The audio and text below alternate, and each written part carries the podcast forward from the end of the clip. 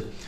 E fazendo uma análise um pouco melhor desse segundo motivo, né, do medo das pessoas de falar em público, na verdade, a maior parte das pessoas ela tem medo de falhar em público.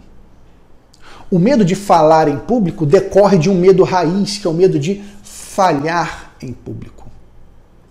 Falhar, cometer um erro e cometendo esse erro, ser julgado pelas pessoas as pessoas repreenderem você por esse erro, ou a sua família, o seu grupo de amigos repreender, ou mesmo você mesmo se repreender por um medo que você vive. Então a maior parte das pessoas tem medo de falhar em público. Se você se identifica com isso, bota um coraçãozinho para poder saber se é o seu caso. Mas essa pesquisa indica isso, que as pessoas têm medo de falhar em público. E deixa eu te contar uma coisa. Primeiro, nós somos seres humanos, todos nós falhamos. Todos nós falhamos, é natural, o erro faz parte, até porque, veja, a ciência contábil não é uma ciência exata, é uma ciência social aplicada. Ciências sociais, elas têm variações, depende do contexto. O que funciona para um pode não funcionar para o outro.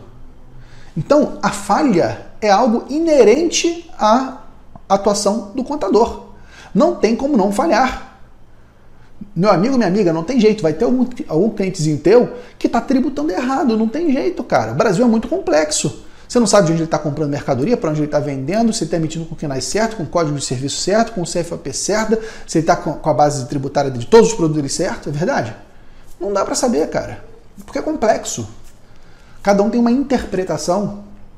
Então você tem que entender que falhar é normal, falhar é humano. E vou te dizer mais, na verdade tem até um outro fato.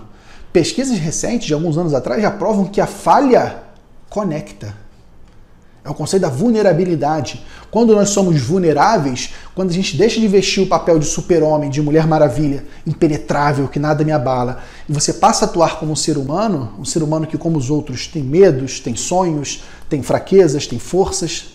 Quando você passa a ser mais humano, você conecta com outra pessoa.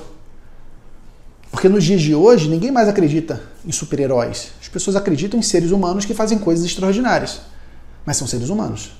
Não são super-heróis não são pessoas infalíveis, não são pessoas que não, nunca choram, que nunca se fragilizam. Então você não precisa ter medo de errar.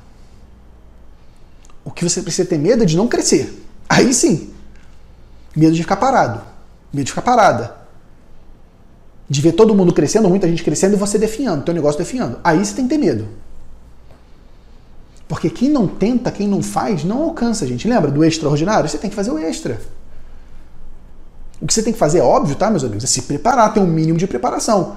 E olha, é mínimo mesmo. Mais uma vez, eu tenho aqui um checklist de coisas para falar com vocês, uma conversa. Me preparei antes, obviamente. Mas eu não posso deixar que o medo me impeça